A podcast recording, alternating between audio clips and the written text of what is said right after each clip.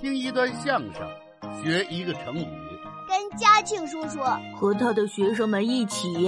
听相声学成成语语。您是说我考试的时候千万别做小动作，否则容易瓜田李下，让老师误会，让大福说我作弊，对吧？是这个意思。您放心吧，我一定不会瓜田李下，让别人误会的。考试一开始，我抱着书、练习册还有笔记本儿放到老师跟前。这是干嘛呀？老师，啊我要认真答题，绝不作弊。为了防止瓜田李下，我把语文练习册和笔记本儿全部交给您。好嘛，这就开始了。老师开始不要，后来拗不过我，就把书本和练习册都放到讲台上了。那就好好考试吧。我回到座位，就看见大福正看着我，哼，怎么样，拿我没辙了吧？我看你怎么抓我作弊！这还斗气儿呢。突然，他一动卷子，把橡皮扒拉到地上了，咕噜咕噜咕噜咕噜咕噜咕噜咕噜咕噜咕噜噜，橡皮正好滚到我脚边。那你帮人家捡起来吧。我刚要捡，突然间我这脑子咔的一下就裂开了。什么？呃，那个呃，是我脑子咔的一下就明白了，明白什么了？这是大福要让我上当啊！怎么呢？您怎么忘了瓜田李下呀？我没明白。我的书都交给老师了，他抓不住我作弊了吧？那是啊，他就想扔块橡皮让我捡，甭问，那块橡皮上准有考试题目，我只要一捡，他就报告老师。老师，小九作弊！哼，我才不上他的当呢！大福没有这么坏吧？我不管，瓜田李下的我懂，我就不捡橡皮。嗨，那就别说了，赶紧接着做题吧。大福看了看我，没辙了，就自己过来捡了橡皮。哪知道刚坐了一会儿，又出事儿了。什么情况啊？毛毯的一支铅笔掉地上了，咕噜咕噜咕噜咕噜咕噜咕噜咕噜咕噜咕噜噜，正滚到我脚边儿。赶紧帮人家捡起来吧。我刚要捡，突然间我这脑子咔的一下就裂开了。怎么又裂了？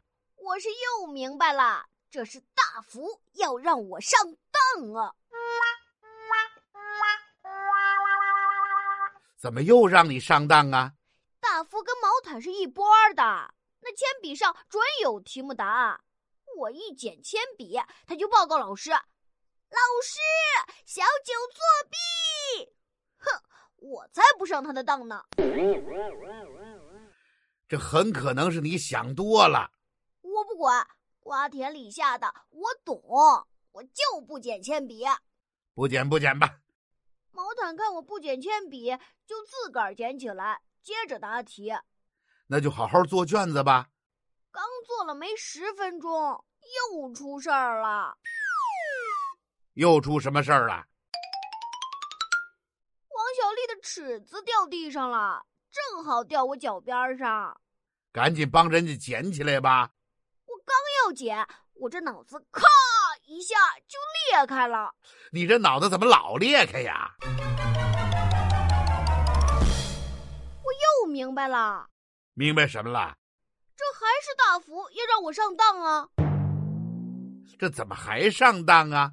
王小丽准是跟大福一波儿的，那尺子上准有题目答案。我一捡尺子，大福就报告老师：“老师，小九作弊！”哼，我才不上当呢！王小丽肯定不会跟大福是一波的。我不管，这瓜田李下的我懂，我就不捡尺子。不捡不捡吧。王小丽一会儿把尺子捡走，没有五分钟又出事儿了。怎么老出事儿啊？王老师在教室里走动，走到我跟前儿没留神，手里的钢笔掉地上了。你们班的东西怎么都往你脚边掉啊？那就赶紧捡起来吧。我有解，我这脑子咔一下就裂裂开了。 了。您怎么知道我要说这句呀？你都说四遍了，我还能不知道啊？啊，你这回又明白了是不是？你要说大福又要让你上当，对不对？你还要说黄老师跟大福是一波的，那钢笔上准有答案。你一捡钢笔，大福就报告老师，老师小九作弊，这瓜田李下的你懂，你就不捡钢笔。我说的对不对呀、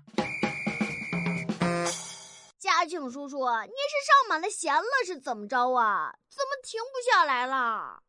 我这是让你给急的，您是不是发烧了？我发什么烧啊？您没发烧，怎么净说胡话呀？我说什么胡话了？刚才那些话我可不敢瞎说。最重要的，我怎么能说黄老师跟大福一波的呢？那可能吗？那是啊，可说呢。用脚后跟想也不可能啊！老师怎么能听学生的，跟学生是一波的呢？你这才明白呀？看来我错怪你了。对呀，黄老师坚决不能跟大福是一波的，那应该是大福跟黄老师是一波的。这不还一样吗？你快别说了啊！